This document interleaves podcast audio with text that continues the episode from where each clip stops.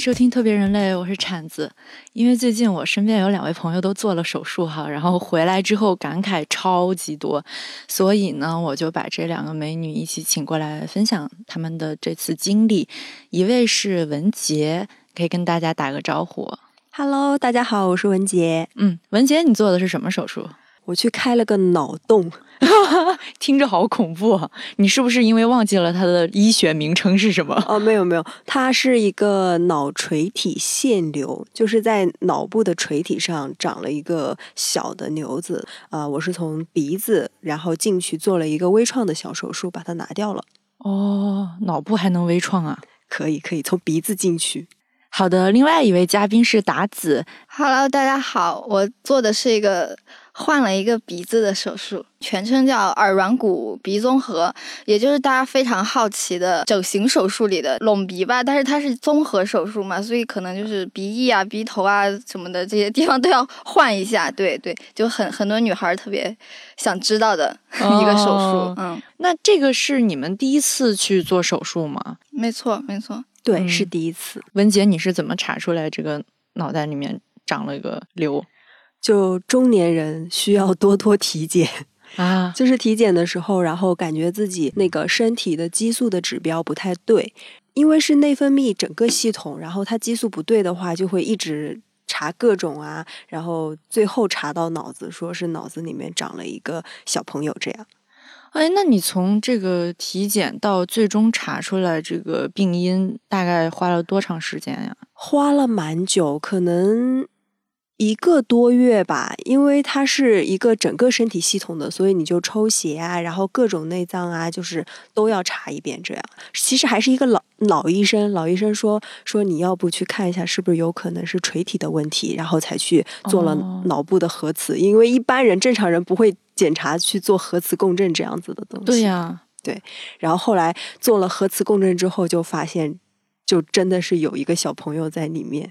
就是我很好奇的是，我们平时查的那个体检，顶多就是常规体检嘛。对，这个常规体检就能查出你刚才所说的这种激素的问题吗？对，它可以查出来你身体哪一个指标不对，它的哦数值就会突然一下高很多。但是你只是知道它这个数值不对，你要去查它最后的那个病因在什么地方，就会比较麻烦一点。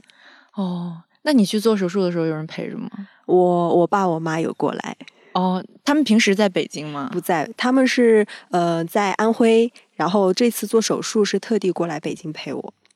哎，因为据我所知，达子不是在北京做的手术，嗯，对对，我在外地，在哪里？嗯就在上海。为什么跑去上海？虽然就是北京也有一些呃医院什么的，但是不是很了解，不是很清楚。是说我之前我姐姐在在那边做过，我姐是一个拍衣服的模特，然后她身边也有很多那种小姐妹，就是做过一些微整形啊，或者是 大的换头手术。换头手术是什么？然后，然后他们就是可能那边比较熟悉，也有好的医生推荐。然后我是觉得这个东西还是要谨慎一点嘛。虽然就北京也有一些好的医院，但是我不是很清楚，所以我就去上海做的。嗯，嗯，总的来说其实也不麻烦。呃，不麻烦，需要勇气。你之前对于你姐姐这个整容的嗯态度就是，就是搞不懂为什么要去整容，因为你说你姐姐也长得蛮漂亮的嗯，其其实说实话，我发现我身边很很多认识的有过整形经历的女孩，她们都长得不丑，就是甚至是呃在普通女孩里边也算比较漂亮的。呃，可能就是我们这样的人，就是不知道为什么，可能总是有时候看自己，就是就觉得缺陷很多，然后就会无限的放大那个缺陷。我不知道这是不是一种就是心理上有一种病态，嗯，然后我总觉得我这个鼻子是我五官里边最不好看的一个，嗯，然后就总想改变一下，对，是这样。嗯然后其实之前我超级怕这个手术，因为我看过我姐姐做这个手术，就是非常的受罪，呃，什么都不能吃啊，包括睡觉入睡也挺困难的。然后我就非常害怕，但是不知道为什么有一天就忽然鼓起勇气，就好像有有一个小魔鬼在我耳边说：“你必须要去做这个手术。”就就当时就真的就是去了，就是没有想特别多，说实话，因为我姐跟我说，你想想再多也没有用。哎，我很好奇，就是你觉得鼻子不好是五官当中最不好看的，那会不会有很多女生就是就是整完之后，因为你现在鼻子很好看，然后你就会觉得其他的五官配不上它？你知道吗？其实会有这样的想法，其实很多人都会有这样想法，然后就看你自己的心态怎么去调节吧。嗯，反正我认识的，只要是动过一个地方的，他可能会就是会产生下一个念头。那你现在有这种再去动其他地方的打算吗？呃，暂时没有，暂时没有因为太痛苦了。对对，我还没有从，因为我刚做完，就是还不到一个月，其实还在恢复状态，就是这鼻子也没有恢复到最自然的状态。然后我吃饭呀什么的，还是有一些麻烦。对，所以我就觉得还是挺痛苦的，不想再承受第二次。嗯，可能很多女生她也想去整。但是，就铺天盖地好多新闻都说什么整容失败，甚至危及生命这样的事情发生。嗯嗯，你怎么样去预估这个失败的风险呢？嗯嗯，是是这样，我觉得选选对一个。靠谱的医院和医生其实特别重要，有时候医医生的重要性甚至大过这个医院。对，然后我姐姐给我推荐那个医生，因为是她身边的人有做过嘛，所以就是我觉得还比较靠谱。然后这一块也是有咨询过的，然后那个医生也是一个蛮蛮有名的医生，我是是有查过的。哦，对，是一个有名气的医生，而且还而且还很不好约。对对，是这样，因为他预约费也挺挺贵的。嗯，方便透露多少吗？呃，就预约的话是三千多吧，好像是，就光预约啊。那他预约是做什么？就只是帮你鼻子设计一下。预约他的档期，定他的档期，对，相当于挂个号就三千，呃，差不多吧。然后再去去问诊，然后具体看费用是多少。对，没错，因为鼻综合是，就是他会根据你自己的鼻子的基础去给你设计一套方案，因为每每个人的鼻子不一样嘛。后来我才知道，原来人人的这个鼻骨啊，有的很宽，有的很窄，甚至有的鼻骨就是像铲子一样，就是基本没什么鼻骨，就是这个地方。嗯。然后我是有有鼻骨的，而且还有点宽，所以我又做了鼻骨内推，把它缩进去。对，把它把它缩进去，让这个鼻子看上去的形状是窄的。对，所以就每个人其实鼻子的基础不一样，其实其他地方也是。比如说有的眼人的眼睛想做的话，有人需要开眼角，有人就不需要，所以他会根据你自身的这个基础，给你制定一套适合你的方案。对。那有没有女生就是她本身就非常确定，我就想做成什么样的，哪怕医生建议说你这样做是不好看的？有啊有啊，还真的有这样的。其实因为之前我看很多网红做的效果都非常夸张，大家都会觉得是不是这个医生的技术出了问题？后来我才知道其实不是。为什么？是就是他自己要求那样的，他的审美就是那样的。就我忽然想起之前认识的一个，也是怎么说，也是一个小网红吧。然后他整的就是非常自然，还是一个男生，就整的非常自然。他不告诉我，我根本不知道他是整过的。然后他就跟我说，他说他还想动一下鼻子，想要那种就是垂直的，就是九十度那种直角鼻。我问他为什么，他说那样看上去显得自己非常有钱。然后就很抓嘛，对。然后我我从那时候我才知道，原来其实是个人的意愿大过医生的技术，因为每个人的审美其实真的不一样。就医生做出来，他如果觉得好看，你觉得不好看，你就会觉得这个手术是失败的，你会去找那个医生。所以医生还是会根据你自己喜欢什么，就是比较听你你自己的意见，是这样。哦，所以感觉在整容这里面也有甲方乙方的问题。没错，没错，没错。一大部分的医生还是会依据你自己喜欢什么，给你做什么样的。嗯，因为他也怕就是承担一些责任什么的。哦，那像你做这个鼻子，是脑海中已经有谁谁谁的样子特别好看，然后去拿给医生看吗？还是说其实没有？因为我在网上看到很多我喜欢的那种案例，嗯，我都觉得我跟人家长得不是一个 样子。哦，那你很理智。对我，我我就在想，我和他的眼睛也不一样，然后脸也不一样，我做那样一个鼻子肯定不会好看啊。所以我其实还是很信任我的医生，就是。就说我适合什么样的，但前提是一定要自然一些，就是不要太夸张。哦，所以其实相当于你过去了之后，医生是根据你的脸型去给你打造一个更加挺拔的一个鼻子。对对，就是你过去之后，他会给你面诊，他会 他会用一种非常诡异的眼神盯着你看啊，你知道吗？我很害怕那个眼神，我就感觉那个医生的眼睛就是要有钩子一样，就是要把你的七魂六魄给你看出来。然后我觉得那个医生的眼睛非常毒，嗯，他给我的建议都是我就是在 P 图的时候要 P 的地方。好准！对对，包括他，他其实之前有给我建议说说，如果我有一个就是稍微圆你的下巴，如果再出来一点，可能会更好看。这个下巴也是我 P 图的时候会 P 的地方 啊。对，我觉得现在下巴已经很好看啊，非常自然。如果再出来一点，不就会感觉很多网红他那个下下巴像多了一块肉一样？其实不是做那种尖的下巴，其实就是一就是做那种圆润的。就我有点下巴后缩，可能可能大家会觉得很正常，或者是说好看，但是就是。从医生的那个角度来讲，他会觉得如果你那样的话可能会更好看，但是我没有听他这个意见，所以我没有做，我只做了鼻子。嗯，就是我其实很想在这个专辑下面放上你的照片，让大家来看看达子长得有多漂亮，竟然还要被医生去建议去动下巴。好吧，文杰可以分享一下，已经有了这个问题之后，你怎么样去做自己的这个心理建设，以及怎么样最终预约到这个手术？其实我当时。就是知道这个事情的时候，就我很开心啊！为什么？就是因为可以休假了，真的已经很长时间没有休假，然后我有了一个非常正当的理由来休假。哎，小网红达子，你能理解这种感觉吗？我能理解，因为我要做这个鼻的时候，我的心情反而很沉重。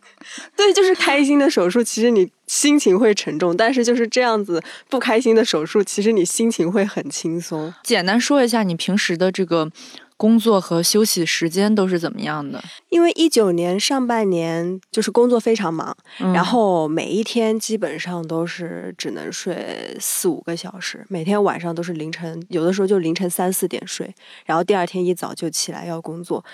工作压力也会很大，然后也会很焦虑。那有没有头痛之类的问题？其实我生理上是没有任何问题的哦，但我就是有有直觉，就是感觉自己身体会哪里不太对。哦，就就是大家常说的那种亚健康吧。对，所以其实就是真正知道了这个结果的时候，是有一点点，就是像一块石头落了地，就是你，嗯，你之前是一直不知道那块石头在哪里，然后你知道那块石头在哪里了，第一感觉就是啊，我可以休息了。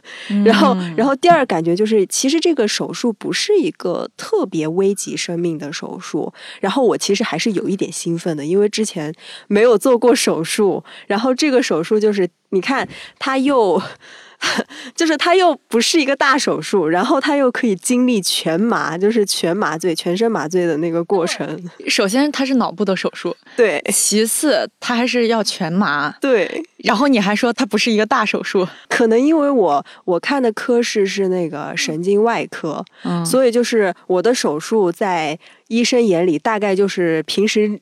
练练刀的那种那种水平，其他的很多病人在我的这个科室，就是他是没他们是要做开颅手术的，所以就是对就会就是都很严重。相当于你这个病算是神经外科里面稍微常见、最小最小的一个手术。主治大夫是北京协和的垂体瘤组组长。然后你们都是怎么约到这种名医的？就协和的号 好挂吗？其实挺好挂的，就很多人都说不好挂，但是我我当时就是在那个网上就直接约上了。然后然后我在这方面床位吗？床位是直接跟医生约的。我跟达子一样，就是我我会也会比较在意医生这一块儿，所以我当时就是直接在网上搜了，然后就是说他是垂体瘤。的组长，然后呃，我就直接只挂了他的号，就每个星期就只盯着他的号，然后挂上了之后再过去的。哦，其实还挺好挂的。然后定下来要动这个手术，其实是花了一个月的时间。呃，查出来之后决定手术很快，因为医医生是给我开了检查，然后他拿到结果之后就告诉我说，你你你这个可以做，而且做的会比较好。因为呃，像这种瘤的手术的话，他其实不在意瘤的大小，他在意的是瘤的位置，就是位置越好的话，这个手术会越顺利。你的位置在哪里？我的位置就是脑部有一个前额叶。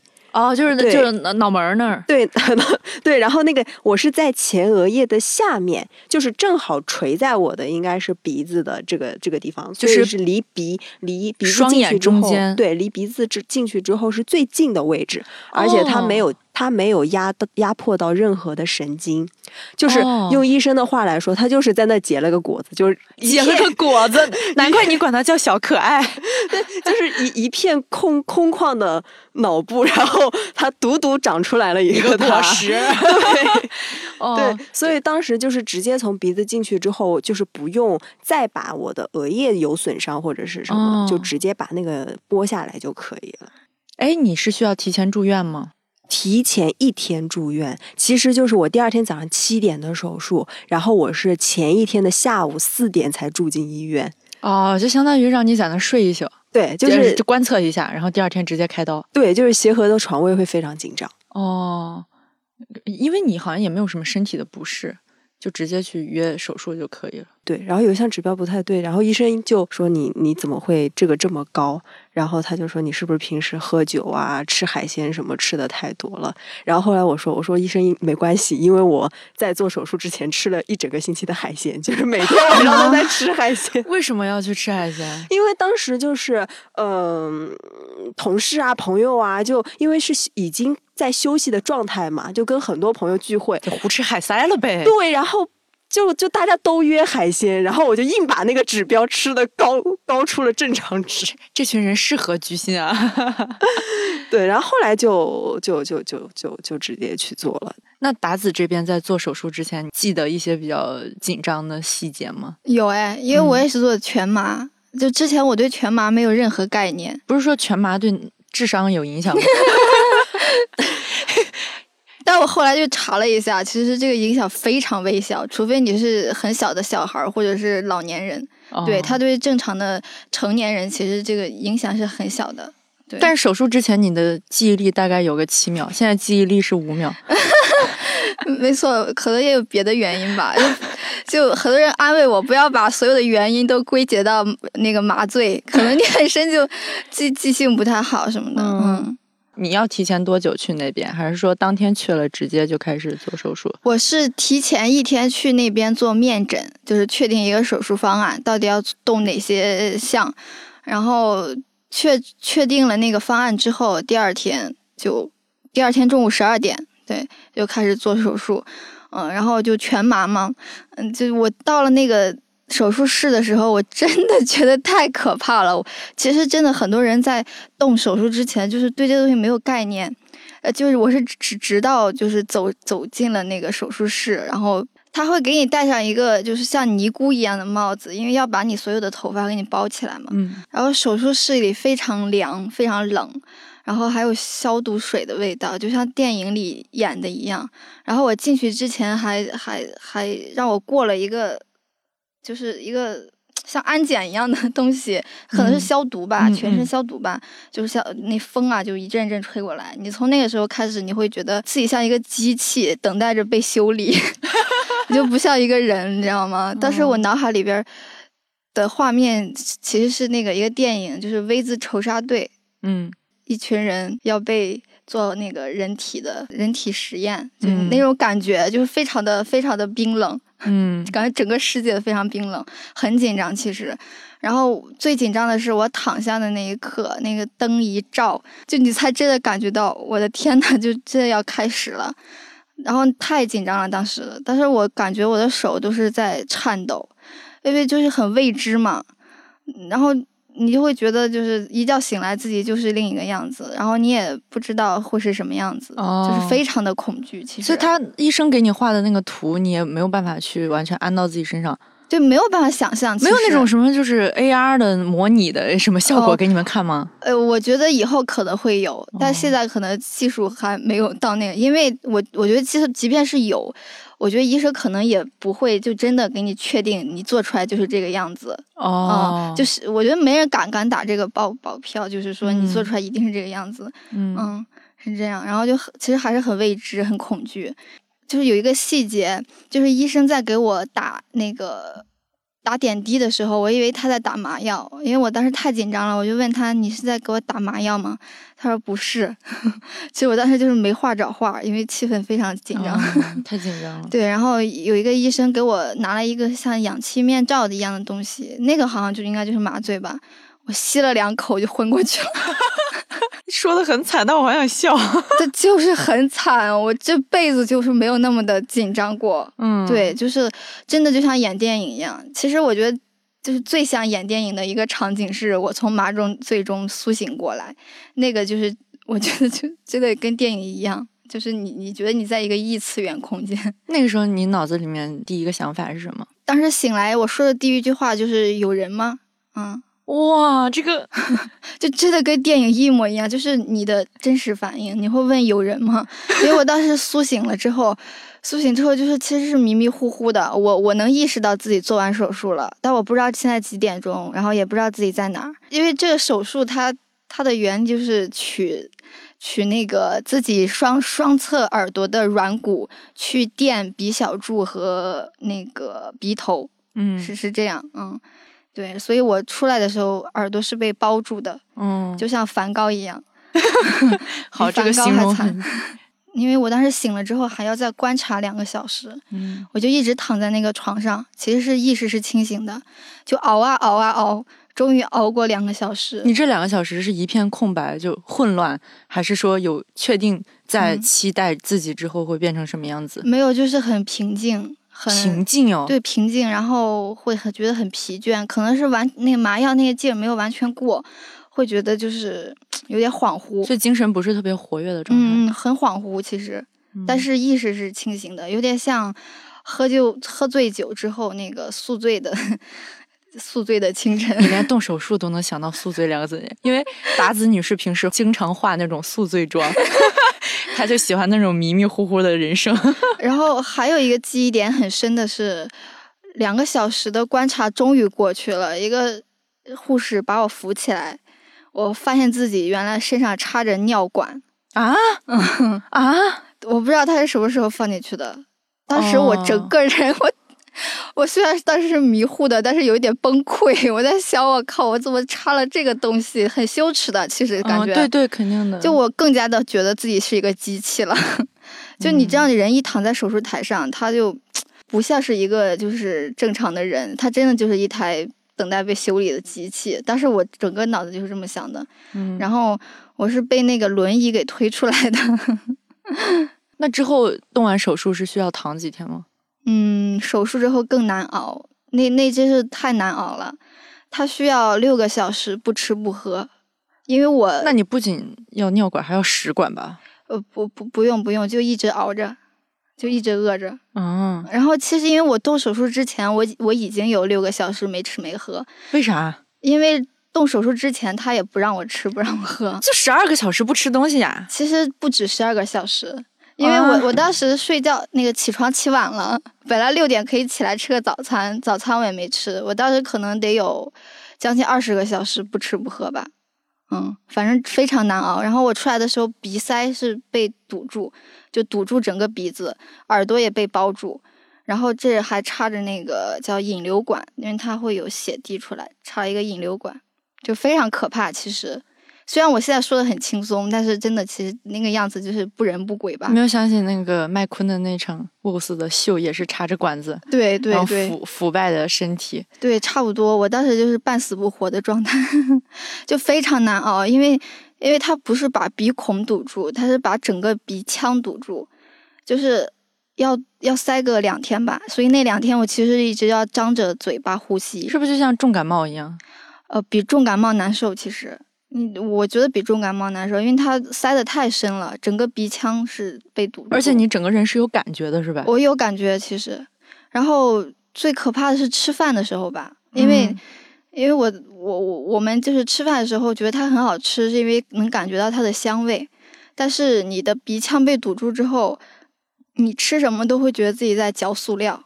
对，喝什么汤都是在喝水，就你能感觉到它的咸度，但是你闻不到它任何气味，嗯，所以你其实食欲也非常低下，然后嗯觉也睡不太好，是那样。就是熬过那两天，他把那个鼻塞取出来了，我才觉得就是人生一下就是 就是焕然一新了，就是那种感觉感受特别强烈。而且当时他把那个鼻塞取出来的时候，我当时就觉得它不是从我的鼻子里取出来的，是好像是从我的脑子里个 抽出来的，因为特别深，就是鼻腔其实挺深的，我感觉，哦，就整个鼻腔就是那样拔出来，就还挺疼的。你刚才说你鼻子被堵了，那你岂不是没有办法挖鼻孔了？对对对，就是这真的是我的一个心结。我那天晚上就是做了一个梦，梦到我在呃疯狂的挖鼻孔。我可开心了，我的妈呀！我那时候之前没觉得挖鼻孔是那么愉悦的事情。对对，我当时在梦里边我就开心的不行了，结果一觉醒来发现鼻子坏了，发现自己还是不能挖鼻孔，就非常郁闷。嗯，真的，我觉得能让我挖一次鼻孔就是一件很开心的事情。文姐，你知道吗？就在上次去我家玩的时候，他就一直围着那个镜子转，就是离不开那个镜子，就是一直看自己，然后说：“铲子有没有棉签？我想挖鼻孔。” 然后就对着镜子挖鼻孔，旁若无人。家里 有两还是三个男人，不管他们，就是在那边享受挖鼻孔。对对，平时我我其实去公司的时候也是，就是。随身带一包棉签，然后一不管旁边有没有人，就开始清理鼻孔。好的，我们也聊了这么半天，然后不如让达子女士给大家推荐一首歌。这首歌特别适合，就是你开着车或者是骑着单车在路上听，因为它非常的轻松和快乐。是来自澳大利亚的一个呃男女的组合，叫 Jill Wolf。的 Set Water 就非常好听，希望大家听一下。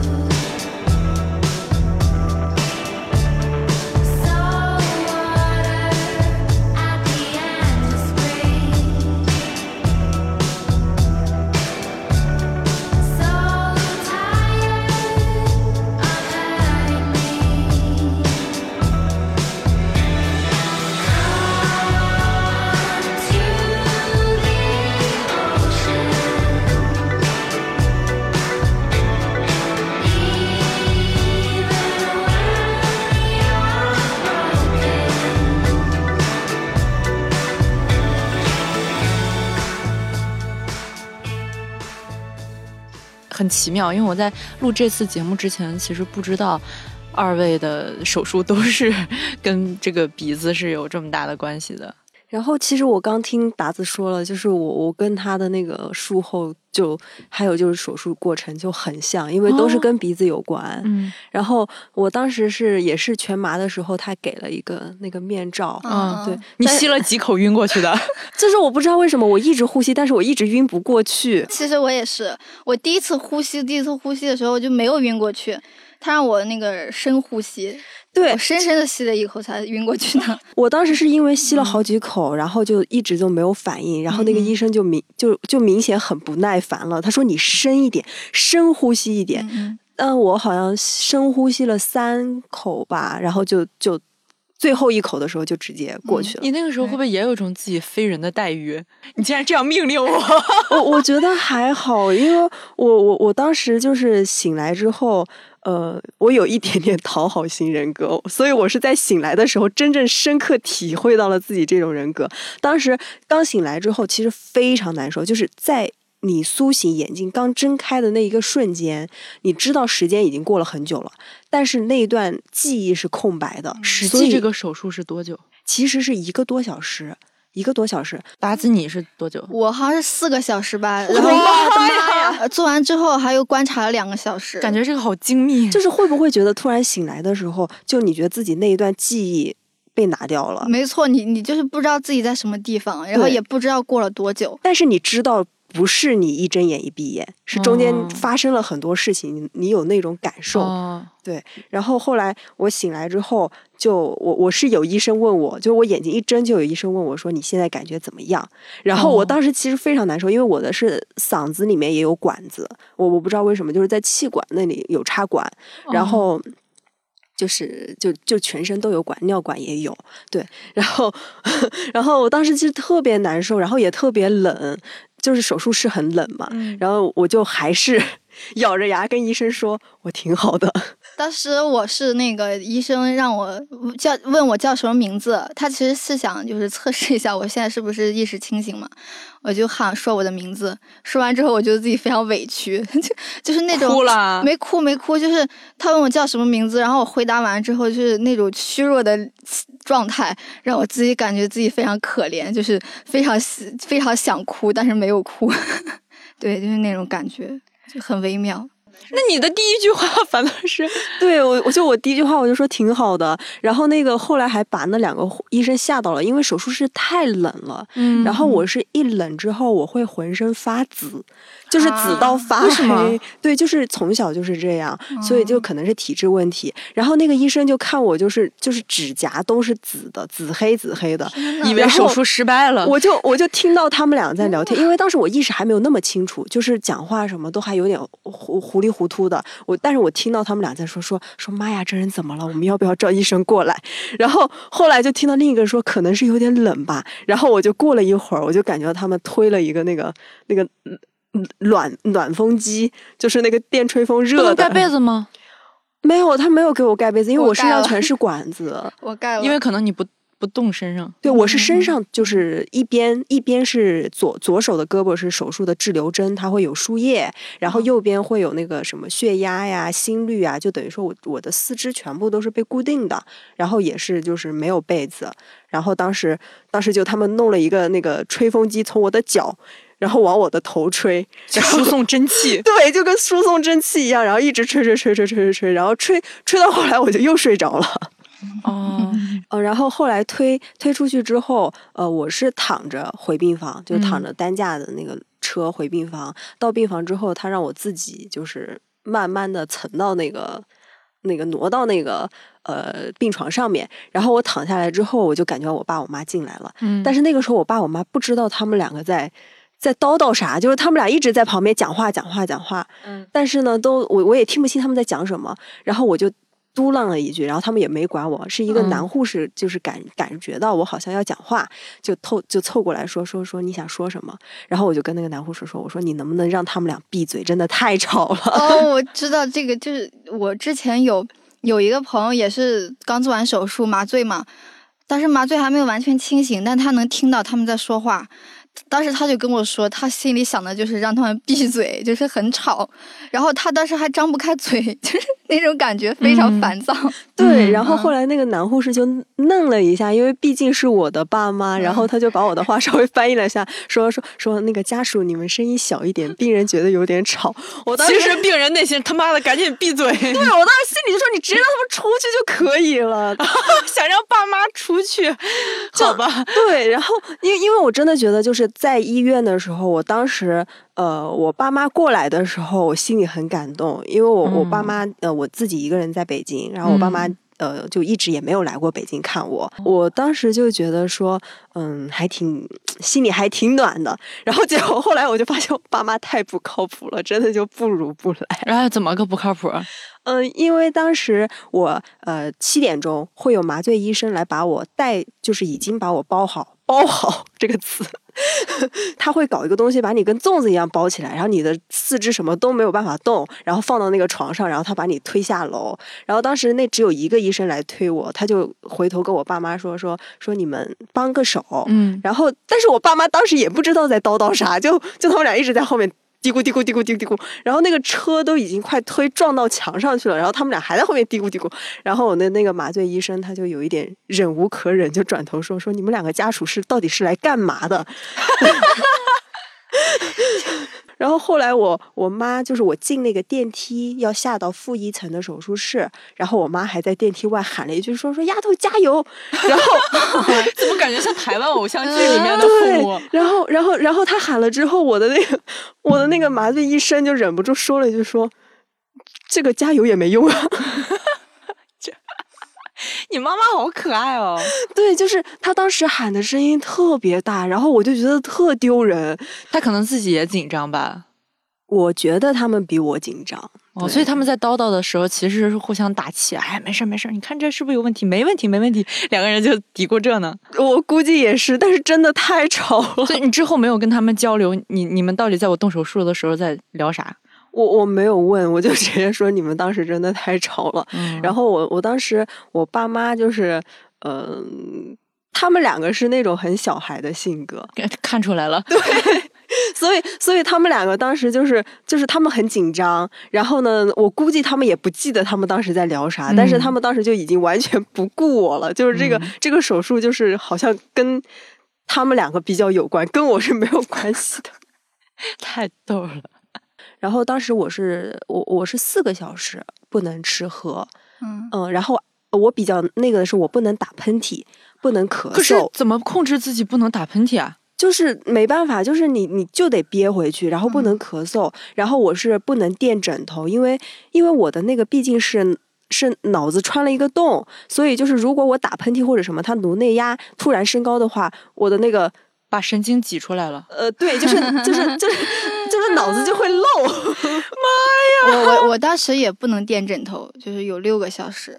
嗯，而且鼻子也是塞塞东西，哎呀，那个我觉得塞东西真的是太要命了。我会一直流血，所以他是直接用东西在？止血。嗯，这个太恐怖了我也是一直在流血，他给我啊弄了一个引流管，就是这个地方有一根像针一样的东西，就是引流管，把那个血呃抽走。对，但是我是那个止血很快，就是很多人要那个血要流几天，我我我是我是没流多少，就我的血一直流的很少，因为你本身就瘦吧，也没有多少血。可能是吧，可能是我当时就比较遭罪，我当时是，呃，他他不会上那个引流管，因为我的嗯鼻子是里面有窗口，就是它是哦有一个洞，所以所以不能插管，然后就是就只能让它流，哦，就是只是堵堵着，不停的换那个纱布，就我大概流了半个月，就会啊越来越少，越来越少，流血流半个月啊！对所以就一直，这得多虚弱呀！就只能用嘴呼吸，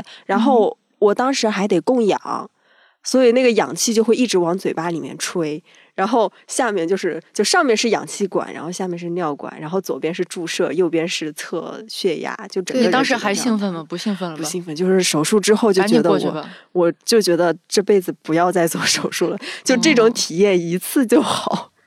对，我觉得最难熬的就是术后，术后最难熬的就是最难熬就是父母的唠叨。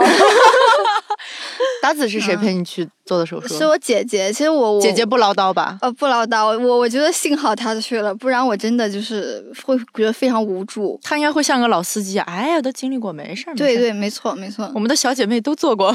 没错没错，就是嗯是那样。我我但是觉得幸好她来了，不然我真的是就是太无助了，因为我不知道为什么感觉我好像比别人更就是敏感。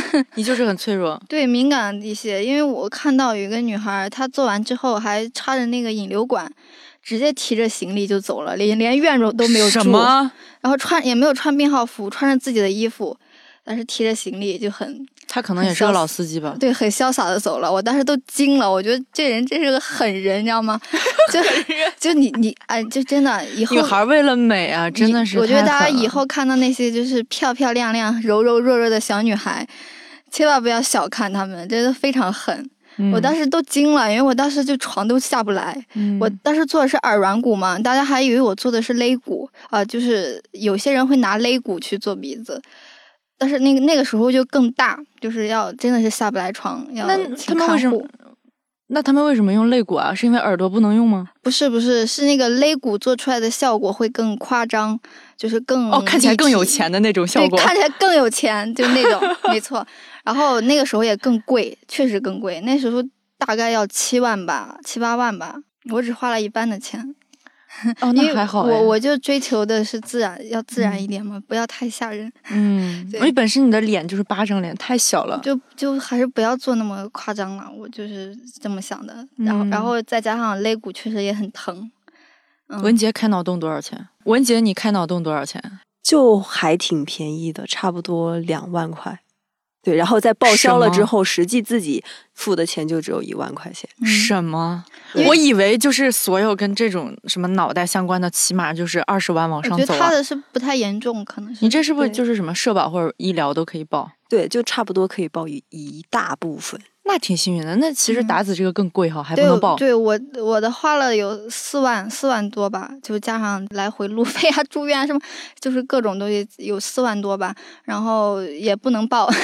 那文 姐有没有觉得但其实我的不算特别贵，说实话，嗯，嗯就是就是因为很多女孩真的是拿十几万、几十万的钱放到脸上，对我觉得我的已经很很很便宜，很物美价廉了。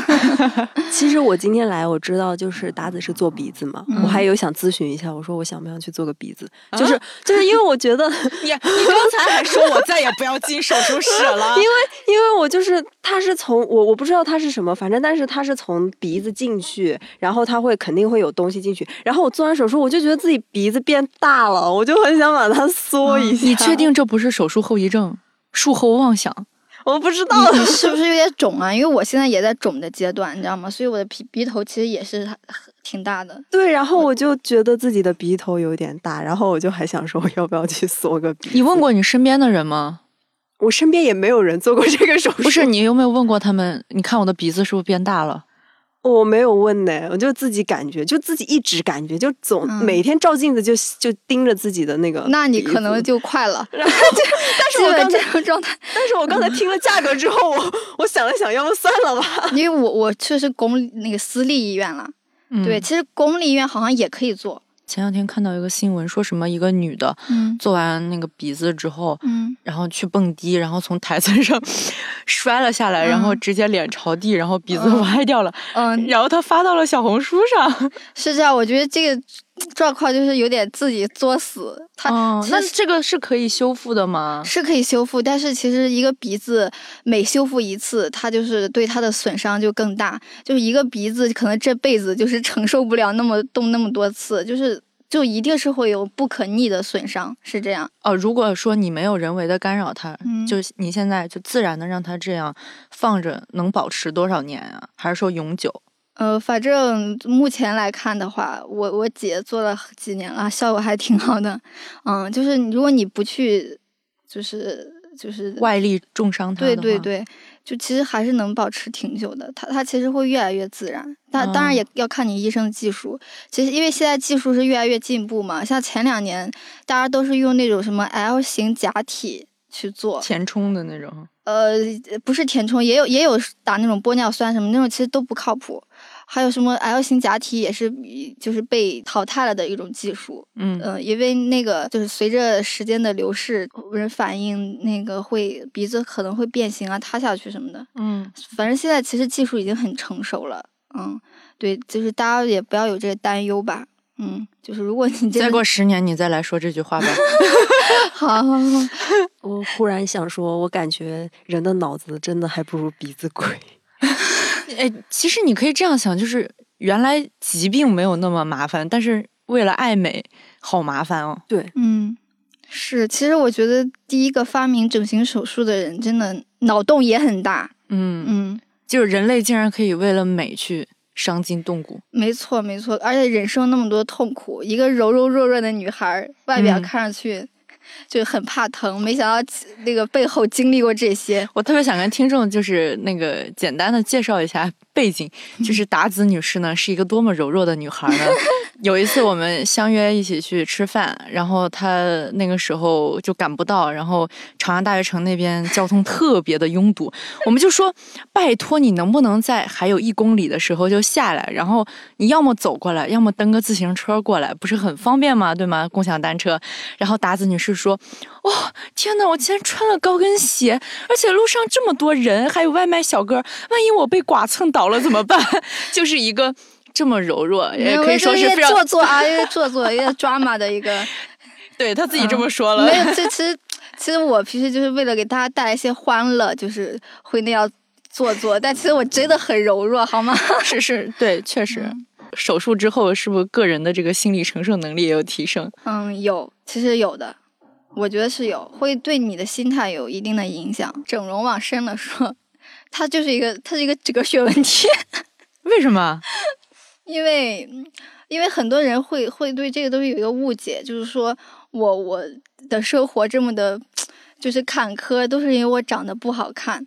如果我长得好看了，那我是有另外一种人生。其实，呃，其实这个想法，嗯，不是那么的绝对吧？嗯，为什么？因为你整容整成什么样，取决于你自己的基础。啊，就对我这么残酷呢我是这么觉得，也可能是因为我只只是整了鼻子，其他地方动的不多吧。就大家都说，其实我没有什么变化，只是拍照更上镜了而已。嗯嗯，就就是因为我看到很多人动了眼睛啊、鼻子，他依然是一个普通人，就是颜哦值上，我反正我观察过很多，就是你不是说你周围有那种换头的吗？嗯整张脸动的那种？整张脸动，他我觉得都挺假的。我看过整张脸动的，不好看。说是就以我自己的审美来说，我觉得不好看。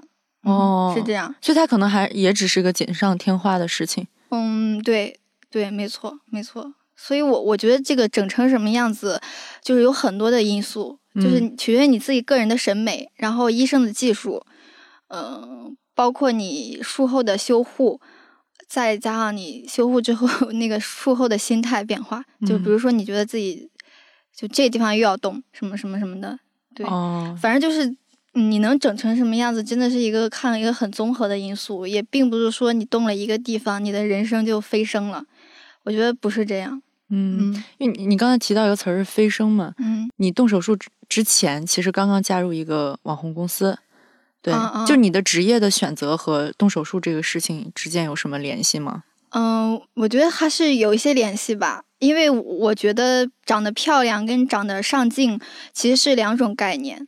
嗯就大家看到身边有很多女孩，就是可能你会觉得她普普通通，但是你会觉得她拍出来的照片比她本人要好看，嗯，那他就非常上镜。然后也有很多人是，呃，你一看到他你就觉得很惊艳，但照片的话就普普通通。为什么呢？是是脸大脸小的问题吗？其实其实也不是，哦，我感觉就是整个五官的比例啊什么的都有关系。对我，我觉得长长相有时候也是一个很深邃的问题。所以，比如说你 动了一个鼻子，相对来说会拍照会更好看。对，会上镜。哦会上镜，因为我我之前是山根，基本没有什没什么山根吧，是一个可爱的小肉鼻子，虽然也不丑嗯，啊、虽然也不丑啊，哎，我我好奇，你们网红公司会鼓励就自己的艺人去做整形吗？不鼓励也不反对，就是、哦，就爱做就做，给你假做嗯，发工资吗？因为有一些网红他是要不断输出内容，且要出镜嘛，然后他在做整形之前，他就是要。比如说，一个博主他要囤够好多期的内容，然后这段时间就去做整形，嗯，然后恢复好了之后再继续开工所以。跟上班族一模一样。我们评假之前也都要干活儿。其实是一样的。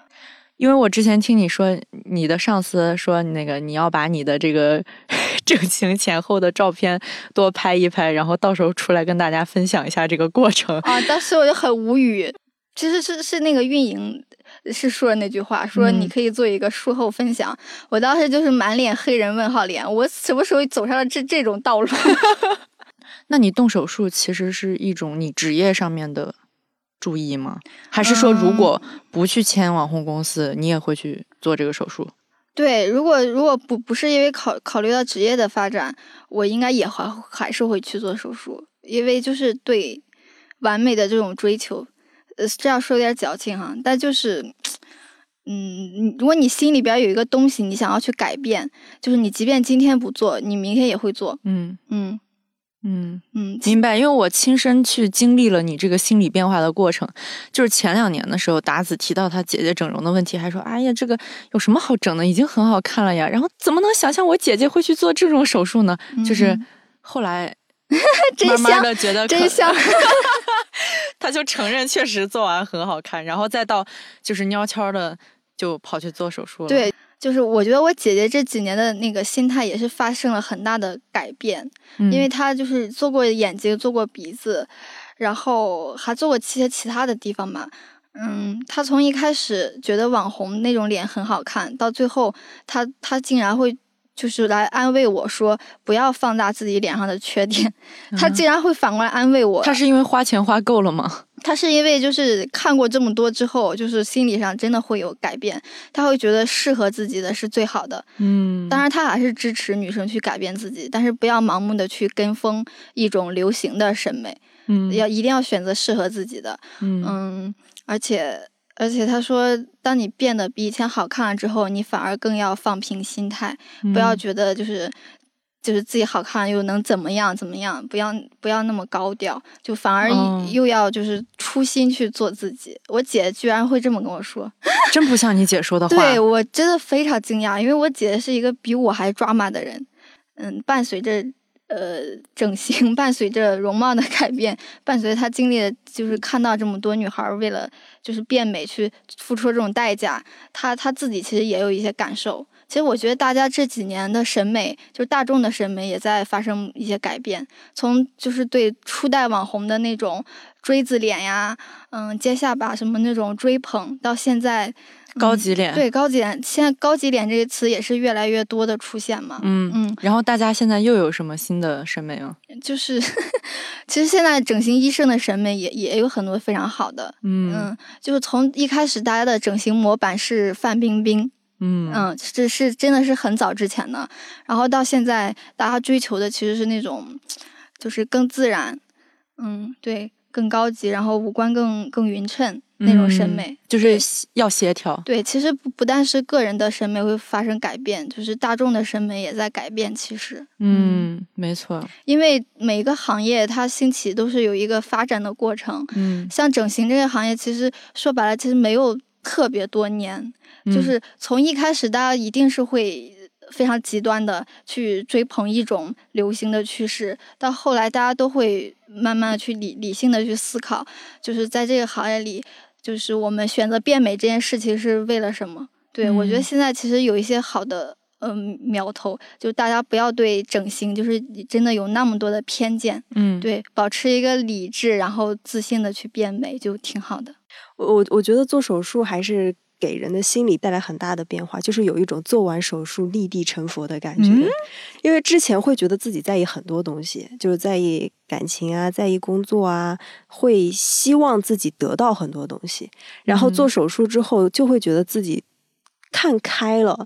就真的嗯是开了一个脑洞之后，就觉得嗯自己看开了，就觉得以前自己的那些就是工作上的压力啊、焦虑啊什么，其实是自己需要一种焦虑感吧，就是会觉得自己需要这种焦虑感来证明自己是有价值的，证明自己在呃做一些有价值的事情，所以会在工作当中呃过于的拼命，过于的说呃要让自己把自己的生活被工作填满，这样现在就会觉得其实我不需要这种焦虑感，我就嗯。保持自己就好了，而且现在会觉得想说对自己好一点，因为我以前在上班的时候，就是一工作起来就什么都不顾，比如说不顾吃饭呀，然后呃也不那么在意自己的形象啊之类的。但是我现在就觉得啊、呃不行，就比如说我今天来录播客，然后我化了一个妆。之前还跟在正在跟老板聊微信，我说嗯我今天要化一个全妆，好累。然后老板说说你是去干嘛？我说去录播客。嗯他说你不说你去录播客，我以为你要去相亲。啊，就是你现在突然发现生活当中有很多事情也值得你去投入精力了，而不只是工作。对，就是哦在意自己的身体，这是一个方面，就在意自己的健康，嗯然后在意自己每天过得开不开心，嗯在意自己我今天需要什么。我今天是想要跟朋友去逛街，还是嗯说我今天就是单纯的想说去健身，嗯或者是说我单纯就是想化个妆，然后去逛个街。嗯，我觉得会更在意自己今天想做什么，而不是说外在的工作也好，或者是感情也好，那些东西需要我去做什么。嗯，就很多都市白领其实都有这个问题，就是被社会裹挟着往前走。老板把他的压力给你，家人也把家人的压力给你，然后伴侣跟你之间也有诸多的彼此的要求和挑剔，就是没有时间自我关怀。所以现在有好多，不管是心理学的东西，还是这个互助小组，包括兴趣小组，其实很多时候都在帮助都市的女性去发现自己真正想要是什么。每一天自己过得开开心心就好，风轻云淡的。对，就现在我 我我每天就跟大家说，就是说我佛了佛了，终于佛了。就之前说的那个什么啊，我很佛，那都是假象。对，自我安慰的。对，现在就是真的想想开了很多事情。行，那聊了这么久，然后最后，呃，文杰也给大家推荐一首。好，我给大家推荐的歌，可能就是我遇到各种挫折，然后或者是人生低谷的时候，都蛮适合听的，就是陈粒的《无所求必满载而归》。行，那今天就聊到这样，我们就在这首歌当中结束这期节目，大家拜拜，拜拜，拜拜。故人吟唱昔日旧歌在耳边回响，岁月长，还借着你的光。残烛跳荡，热泪煮汤，昨日梦一场。这荒唐是生活的鸳鸯。它让你受折磨，觉得痛，觉得渴，觉得无路走，无处躲，无所求也求不得。当我昏昏欲睡，摇摇欲坠，却学会。放下错与对，是与非，无所求，必满载而归。